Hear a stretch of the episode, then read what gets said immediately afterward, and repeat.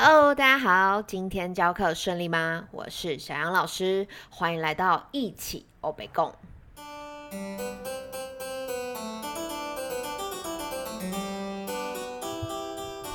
为什么学生这里都教不会？为什么呢？请他回去练琴总是不练？为什么呢？邀请爸爸妈妈陪伴孩子练琴，家长总是头很大。这些问题，我相信大家都不陌生。那啊，我总会觉得，当我遇到这些问题啊，不管是我自己遇到的，或者是我听到的啊，有老师想要一起讨论要怎么解决，其实我都会有一点点生气。这个生气当然不是气学生，也不会气老师，是气说为什么这个环境、这个氛围都还没有知道我们真正应该要学习的顺序是什么？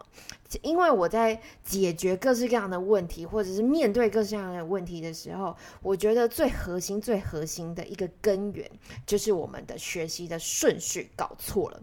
这样讲呢，好像会有一点抽象，对不对？我来举例给大家听。然后这一集，我可能真的都会有一点点气愤，我会尽量克制我的情绪。但是我是真心非常希望我们能。不论是老师或者是啊家长，我们都能懂得这个学习应该要怎么样才是对孩子好的，然后怎么样是顺应自然，可以以一个比较长远的角度去学习，不管是学习音乐或者是学习其他事，其实我觉得只要是学习逻辑，基本上都是相同的。好，那为什么说学习的顺序搞错了呢？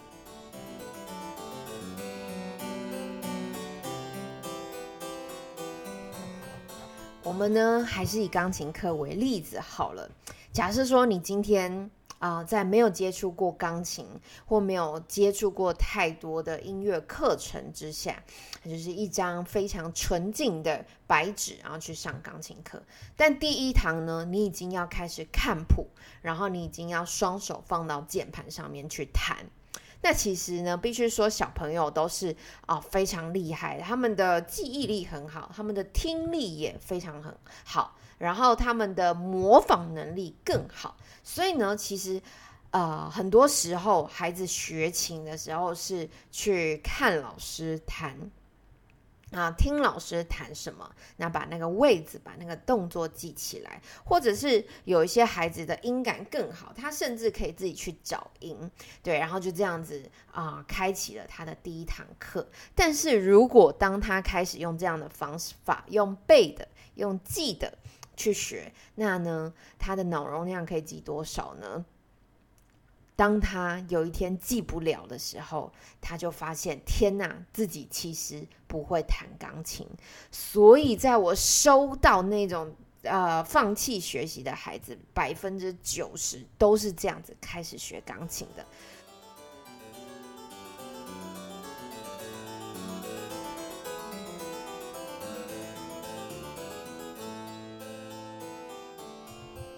所以这时候我们就会问啦，那？上钢琴课不是就是应该要就是呃好上课，然后就看谱，然后就弹钢琴吗？好像我们以前对于钢琴课的想象是这个样子啊。那我相信啊，我们这个年代或者是我们的老师的那个年代，很多时候我们的钢琴课或许也是这个样子。但是你必须要知道说，你弹钢琴的时候，你需要处理哪一些资讯？大家都说弹钢琴的小朋友会变聪明，并不是因为他来学钢琴就变聪明哦。是因为他在学钢琴的这个过程中，他需要处理好多好多的事情，然后手眼协调，然后那个脑袋同时要处理很多很多的讯息，这样一直在刺激脑部运转，他才可能变聪明。所以到底要处理哪些很多的问题啊？因为大家可能对于弹钢琴、学钢琴的想象，就是局限在那个偶像剧很美好的那种感觉，然后像仙女啊。什么总裁之类很帅气的这样谈，其实没有，真的很困难。我就举例来说，好，我们的学习顺序是什么？我们今天是学音乐，所以我们首先要先从音乐，先从声音来认识。你讲就是觉得说好像很笼统，学什么声音高低有这么？高的声音、低的声音有这么难辨别吗？大声、小声有这么难辨别？我跟你说，就是有。如果你没有一开始就给孩子这样的概念的时候，他们呢低，搞不清楚高跟低。那去钢琴的时候会怎么样？他也搞不清楚哪边键盘是比较高的，哪边是比较低的。那当你的右手比较自私化的是要去啊高音，左手要去低的时候，其实他就更搞不清楚了。所以通常我会觉得学习顺序的第一要点，你要先开始感受这个声音，这是非常非常非常重要的。声音的高低，声音的大小，声音的快慢。有没有？其实呢，都是跟我们未来在演奏音乐上是息息相关。那接下来学习顺序的第二点，大家知道需要什么吗？其实我觉得第一点跟第二点经常是并进的啦。第二点呢，就是我们要有律动感啊。我常常遇到好多家长跟老师问我说，孩子没有律动，然后孩子找不到那个节奏怎么办？就是你跟他讲说，好哦，这样子哒哒哒。哒，然后他永远都打在那个后半拍那个上面，就变成一二三四，然后老师就会心很累，在旁边呢嘶吼，然后希望孩子听到他在打拍子，但殊不知小孩根本就不知道你在干嘛，就是你你在他的那个眼中看起来就是像一个发疯的一个老师，然后嘴巴一直在数着他根本就听不懂的东西，那。你觉得这结果会是什么？第一，他当然拍子还是不会，他可能在你的强迫下勉勉强强的做对了，但是回到家肯定还是搞不清楚。那这个要怎么办？我常常觉得，从比如说从刚刚我们听声音开始，听声音除了我刚刚上述的那些元素之外，你也可以听他的拍点啊。其实小孩都是有那种内建的那种律动感的。你要看小朋友。他是听到一个音乐，然后就会自己摇摆啊，然后摆动啊，这种好发在 baby 身上，其实他们都是天生就有这样的那个。能力的，对，那我们要从这个能力，然后再去优化它。所以假设说你今天放一首歌，你先跟着孩子，就是找到那个拍点，你也先不要说是一拍、两拍、三拍、四拍都不用哦，甚至也不用说一开始就介绍四分音符哦。看到好多啊，就是家长或老师呢，他们非常热情的想要介绍四分音符给孩子们，但是在他还都搞不清楚这个律动感，然后这个拍点代表的意。意义是什么的时候，就硬塞了一个四分音符，然后告诉他是一拍，小朋友真的听不懂。而且呢，更吊诡的是，四分音符为什么等于一拍？有没有？这在小小孩身上，他们的脑筋是没有办法转过来的。那当然，它的原因是因为四分之一拍，对这个就之后跟大家介绍乐的时候再介绍。但是你看哦，就是就连这么小的事情，如果我们很直接的就把这些专有名词套上，然后把这些很专业的事情一股脑的，就是交给小孩子，他们都还没有知道。然后还没有感受这音乐到底是怎么一回事，他就要开始背这些乐理啊，背这些专有名字荼毒，他真的很难懂。那更不用说，当他这样似懂非懂的时候，到乐谱上他还要反映出来，我觉得那就是非常困难。所以呢，在乐谱上面，呃，它有承载着刚刚我们讲的那些声音的特质，有没有高低？这就跟我们的那个乐谱所记载的那个旋律有关。第二个呢，就是我们的节奏，我们的律。动感，所以呢，乐谱它的记载呢，也有告诉我们说，每一个音它是要弹的多长。好啦，讲到这边，其实你觉得只有两点，对不对？很简单，没有，你要让学生感受，然后知道这个是什么东西，然后进而跟符号的意义搭上去，它其实还是需要花一点点时间的。那以为这样就结束了吗？当然没有哦。我们弹钢琴的时候还要用十根手指头。那在我们的乐谱上面就还会有指法这件事情。指法分别是一二三四五。你知道这个问题呢，看似非常简单，但是其实学生有呃很多的时候是搞不清楚的。为什么搞不清楚？第一。他们的左右手不分，那如果他们很棒，左右手分了，然后可以搞得清楚的话，他们的一二三四五也很常会搞混。比如说右手的指法，一是从大拇哥，左手呢，大家猜猜是从哪里？很多孩子他就会觉得，其实是从小妞妞开始错。其实不管是左手右手，都是从大拇哥开始。所以这一件事情哦，你看就觉得你这样光听，你就会觉得天哪，这这么简单，怎么可能不会？我告诉你，就是非常多人不会，而且搞不清楚。然后孩子就总是卡在这个地方，总是卡在那些我们大人习以为常，而且觉得非常简单的地方。但其实真的是很难。而且你真的要让他花一点时间，然后去搞清楚。所以在这个教学顺序呢，我再整理一下：从声音的特质，然后到这个节奏的脉动，然后到五线谱上面所承载的资讯。还有一件很重要的事，因为我们如果今天是演奏键盘乐器，我们还要让学生懂得键盘的位置。所以每一个元素啊，它呢都需要彼此连接，然后彼此相通。那当孩子的脑袋的认知他都已经完全搞清楚了，他才有那个余力去把这些知识处理、整理，然后去反映到他的手指头上。所以讲到这边，讲到我都累了，因为好好好气愤哦。那 这个气愤的点，真的是觉得这是很简单的东西，但是却是非常非常重要，而且它其实可以就是很不简单。我们真的要很有意识的去提醒自己，然后去宣导，去告诉家长，不要急。这些元素呢，就像你盖房子一样。你今天呢，到底是想要住海沙屋，还是是想要住一个就算你遇到了七级地震，它还是不会倒的一个建筑物？当然是后者嘛。那你要怎么样去建造那个就算大地震来，它也不会啊危险的一个房子？那当然就是你的地基要够深，要够稳，然后你的用材要实在，然后每一层就是不能偷工减料，然后慢工出细活。你看，你买房子的时候是不是都知道这个道理？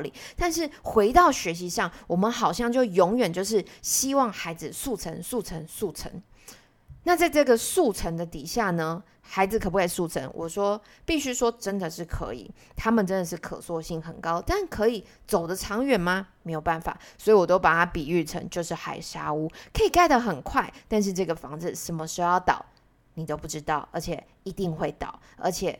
倒的非常恐怖，那你到底是要倒了再盖，然后再倒，然后再盖，还是宁可慢慢的一层一层盖起来？所以每次有老师问我说，或家长问我说，那你为什么进度这么慢？我通常呢就会很巨细靡遗的跟他解释清楚。其实我这边也想要跟大家分享，就是。我们老师有时候会很气，就像我现在这样子。然后呢，或者是我们有时候会心很累，就觉得啊，为什么要一直逼迫我们进度？然后你都不在乎基础吗？其实我我觉得啊，在我跟众多家长相处过后，我觉得我们啊，慢慢的宣导，然后慢慢的让家长知道，其实是我们老师的责任，因为并不是每一个家长他都学过音乐，就像是，嗯。我现在正在学煮饭，对啊，我也就想说，哎，你知道这个同样的道理，我觉得放在煮饭上面，我就是那个会觉得，哎，料理包就可以啊，微波就可以，不是很快吗？对啊，为什么要慢慢的，然后还要小火慢炖，要炖到什么时候？就是把它丢到快煮锅里面不就好了？其实是一样道理，就是你慢工出细活，每一个刀工、每一个火候的控制、每一个食材的调配，都会影响到你之后呈现这一道食物的原味。有没有这样讲？应该比较白话一点点。所以啊，今天你要把家长想成是。呃，他不是音乐老师，所以这些观念对他来讲，可能都是一些新的观念。你要慢慢的，然后不厌其烦的跟他们沟通，而且同时，我觉得最重要就是你也要啊，一直提醒自己，因为我相信老师呢，其实是承受很大很大的压力。当今天家长质疑你的进度为什么慢，或者是质疑你为什么这里教不好，说我们呢其实会很紧张，然后为了嗯，比如说为了要留住学生啊，然后为了让学生有好表现，你的可能教学绩效会好一点，我们呢就会不小心的用了一些就是速成的方法。那我觉得有时候在表演啊，或者是比赛，当然不可避免的是用这样的模式。但是我觉得以拉长远，或者是平常的这些基本功的累积，我们真的还是要慢慢来。那当我们这样子稳扎稳打之后，我相信这些一直让你觉得卡住、卡住、卡住的问题就会迎刃而解。对，所以我我一直非常非常建议老师哈，就是你一定要让学生的认知啊。要先有，然后再去弹奏。那甚至呢，认知之前，你要先让他有感知，你要让他有感觉啊，不然你教出来的学生就像是机器人，像僵尸一样，他们就是在动手指，就像在钢琴附件一样，他就没有感觉，没有音乐性。然后你讲什么要大啊，然后要大声，要小声，然后要快要慢，然后要柔一点，要凶狠一点，他完全无感，他真的就只是在做附件而已。所以感知，然后认知，最后才是到我们的手指头的操作。我相信这样子下来啊，应该就不会一直卡了。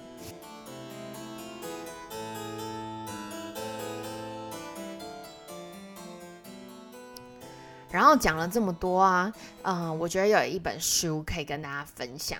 最近我都在分享一些书，嗯，大家可能会觉得是不是接了叶配？真的没有。那为什么会分享？是因为我就最近在整理书柜，然后就觉得，哎。看到这一本，然后就想到我之前阅读它的那个心情，或者是想到为什么我会阅读它，一定是因为我遇到一点困难，对，就是呃想到自己当时候教学卡住的那个状态，对，我觉得这一本书真的帮助我很多呢。它叫做《看懂学习卡在哪》，那这个这位的作者是王立芳老师。那他本身呢，其实是从他自己的孩子的学习历程，然后去出发，然后分享他的经验。我觉得他真的写的非常非常棒。为什么呢？因为其实我今天啊再翻一次的时候，我看到他自己先写了一段话。他说：“学习不该是一直塞东西给孩子，但也不是放任孩子饿死。我们可以准备各式各样的食材，让孩子懂得怎么挑选、怎么理解、怎么分析、怎么煮食成自己想吃、用营养的东西。”哇，这句话真的写的太棒了。学习不该是一直塞东西给孩子，我觉得这个呢，我们多多少少都知道，但是也不是放任孩子饿死这件事情，我超级有同感，因为在我们现在的教育的一个想呃呃环境底下，我觉得有时候大家会过于就是误解那些字眼，比如说要快乐学习。然后你要啊，让孩子在开放的空间去探索，然后去天马行空等等的，呃，然后就有一些老师或家长就是会把它误解成好，那就是都放手，然后让他恣意的去去玩，然后就是小孩就该玩嘛，就是要玩的够啊。其实我觉得。好像也不完全是这样，在我的认知里面，我觉得应该是给他们一个框架，跟给他们一个目标，然后在这个圈圈里面尽可能的让他们去玩。我觉得应该是这个样子。对，因为我觉得为什么会有这么极端的一个状况出现？我觉得那是因为对于呃填鸭式教育的一种啊反制，这很像是钟摆效应。对，就是嗯。你的填压式太过高压了，所以我们就要寻求另外一种解压的方式。但是这个解压呢，又有点太过了，所以我觉得现在的老师跟。呃，家长其实非常非常的辛苦，因为我们总是每天在吸收好多好多不同的教育理念，好多好多不同的方法。今天 A 说要玩多一点，今天 B 又说不能玩多一点点。那我们到底要玩怎样才多才适合？这很像是我在学煮菜看食谱的时候，他是写说盐少许，糖少许。那请问少许到底是怎么样？是？多一点点呢，还是少一点点？就是反正就是搞得大家都是无所适从。但所以，我我后来规整我自己的教学经验，跟我去上课的各种，还有我呃遇到的孩子家长真的给我的回馈，我觉得就是需要给他们目标跟一个框架，应应该说一个范围啦，然后让他们尽可能在这个安全的范围里面尽情的去探索，尽情的去玩耍。所以他就是呃写了一个，我觉得他举的例子很棒。他说呢，常有人说分数不重要，事实上分数很重要。更重要的是家长与孩子面对分数的心态。哦，这句话我都记得，我当时看到的时候，我立刻就把它写在我的笔记本上面了。大家觉得分数重要吗？嗯。值得思考，对不对？其实我觉得很重要。然后呢，他写的更重要的是家长与分数面对，呃，家长与孩子面对分数的心态。所以我觉得我的重要不是在于我们要斤斤计较那一分一毫，而是当你今天得到这个分数。你背后代表的原因是什么？假如说是你拿到了九十分，那这个九十是真的你完全都懂了吗？还是你瞎猜胡猜？可能你本来就懂六十分，但你今天运气太好了，所以你考了九十分。又或者是你今天拿了个四十五分的分数，那你剩下没拿到分数是因为怎么样？所以这就是。我们需要去探讨的，我们需要借由分数去理解孩子学习的状态，我们才知道要怎么帮助他。这也就是这一本书他说看懂学习卡在哪。我觉得一个很重要的核心，我们不是一直去解决他卡住的点，就像是很多老师问我说，奇怪，他哆瑞咪右手弹就没有问题，但他为什么左手弹哆瑞咪，他就一直会弹成哆西啦？我相信有很多老师会有遇到这个问题，为什么？因为他就是搞不清楚他的音高上下行，他也搞不清楚那个五线谱跟指法，所以他就是全部都胡乱在一起，反正有声音发出来就好了。对啊，所以他如果用一二三去背哆瑞咪，那他的指法。哦，左手指法的时候，他也是一二三，那但是一二左一二三的这个指法在左手是下行啊，他就永远都会弹哆提啦。所以你要一直去告诉他说，没有，再来一次，你的左手错了，是哆瑞咪，你要怎么样怎么样？那你一直去解决这个卡的点，或许当下。或许这个礼拜解决了，但是下礼拜呢，又遇到一样的东西，还是在卡。所以，我们应该是要看它卡在哪里，先去把那个卡住的点解决了。那你现在这个哆瑞咪哆提拉弹错的这个，其实也都可以迎刃而解。这就是为什么我要再强调一次，学习的顺序真的非常非常重要。对，然后后来呢，这个丽芬老师他又举了另外一个例子哦，他说常有人说我不要孩子机械式。的抄写，事实上，各种语言与学科的特性不同，英文字母的写法不脱离二十六个字母，而每一个中文字都有不同的样貌。要做到我手写我心，真的需要一番练习。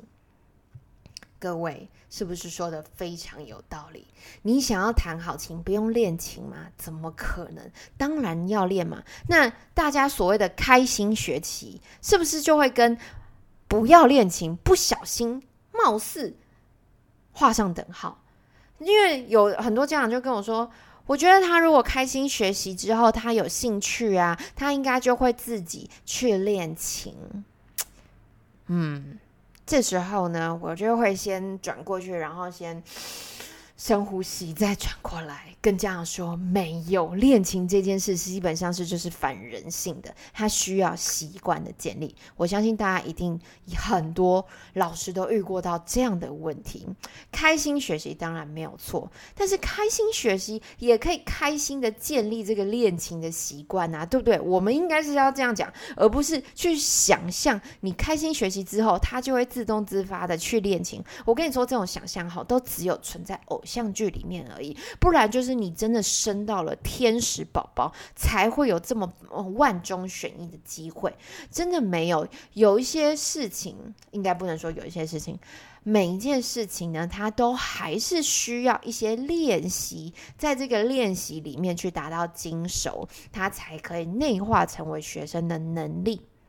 我觉得这也是学习很重要的一个态度，对。那但是我们呢，老师要做的一件事情，就是要维持这个开心的这个养分，维维持这个开心的气氛，让这个很开心的上课氛围，可以愿意让孩子在家很也很开心的练琴，或者是他很痛苦的练琴，但是想到要来上你的课很开心，他就会愿意做这件事情。我觉得那个应该是这样的逻辑比较是。对的，所以绝对不要把它想象成开心学习，那我们不练琴也没有关系哦。然后一直想象说啊，他很开心的上课，他回家就会很开心的练琴，没有这回事。好，如果呢你有遇到这样的学生，请一定要跟我说，就是我会衷心的祝福你，然后还会问你你是怎么办到的，因为这样的孩子真的是不多，所以老师每一个。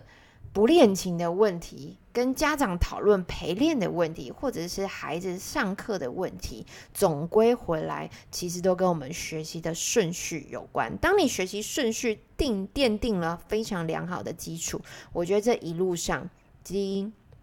他会学得开心，他会学得扎实，然后就算他卡住了，我们也很快的可以从这个卡住的点帮助他，对，而不是突然帮助一个跟他讲概念，然后他突然好像哈什么都不会了，那就是他的那个海沙屋崩塌的那种状况的感觉。对，那这本书呢，还有更重要的是，我觉得它分章真的是分到我心，怎么说呢？我来介绍一下，我比较不喜欢讲太多书中的内容，因为我觉得大家还是要尊重智慧财产权，要去买书来看，所以我就是只放啊，跟大家分享一下他的介绍。但是他的介绍就已经非常非常精彩，因为他的第一部分呢是致父母，你一定听过这些话啊。我觉得举凡写话给父母看的作者都是非常非常伟大的。然后他说，他举了几个例子。常有人说，机械式练习对孩子没帮助，分数不重要，成绩不等于成就，小孩的责任就是玩。有没有看到？听到这里已经火一把烧了？没有啦，开玩笑，跟我们刚刚讲的是一样的，都是正确。但重点是在于你怎么看待这些啊。问题的角度跟态度，OK，所以第一部分呢，我非常非常喜欢老师非常诚恳，而且用一个妈妈的角度来跟父母说这些话。第二个呢，他写到了孩子只是卡住了，所以这里呢，他在阐述的就是啊，卡在哪里的。状况，我觉得这一这一部分非常非常值得每一位老师都要细细的去读，对你才会知道说我们要怎么样帮助孩子，而不是一直着眼在那个他卡在那里的点。对，然后第三个呢是培养孩子的学习魂，然后第四个是用对方法，学科不难。其实我在训练孩子的过程中，我最希望，然后也一直在检视自己的。就是我，我非常盼望的每个学生，他们是喜欢音乐。那更重要的是，他们有自己面对跟处理音乐的态度。所以，就是我希望他们在没有我的陪伴底下，他们还是可以自己练琴，他们可以自己。呃，跟着老师学琴，然后他们可以自己享受音乐。所以我常常在我课堂说，小杨老师可能不会活很久，所以如果我死掉了，你要自己可以处理这些东西，那你就可以随心所欲、随心所欲的弹你想要弹的东西。人家小朋友都会笑，但是我觉得我很希望我这样一直在他们耳边碎碎念的时候，他们真的可以把这句话听进去，他们也可以真的就是用他们这些扎实的基础去独自的面对他们。啊，学音乐的未来的每一条路，我觉得这才是真正学习最宝贵、最可贵，也是我觉得算是一种成功吧。如果你要问我说学习的绩效到底要怎么样去评比，我觉得那些检定比赛考到哪一间学校，我觉得当然那是一个比较表象的，但我觉得真正的学习，嗯，达标、学习成功或对于学习的一个向往，就是他们有。真正掌握这些能力，然后自己去面对音乐。对，所以今天呢，啊，可能有点气愤，希望大家不要太介意。但这个气氛是我真心的希望，在台湾的音乐教育里面呢，我们可以注重这个学习的顺序，然后去帮助孩子解决每一个卡关背后真正的问题，而不是。卡一个解决一个，卡一个解决一个，那这样你的学习跟教学路上可能永远都会非常非常的辛苦。好喽，那期待下次再跟大家聊聊喽，拜拜。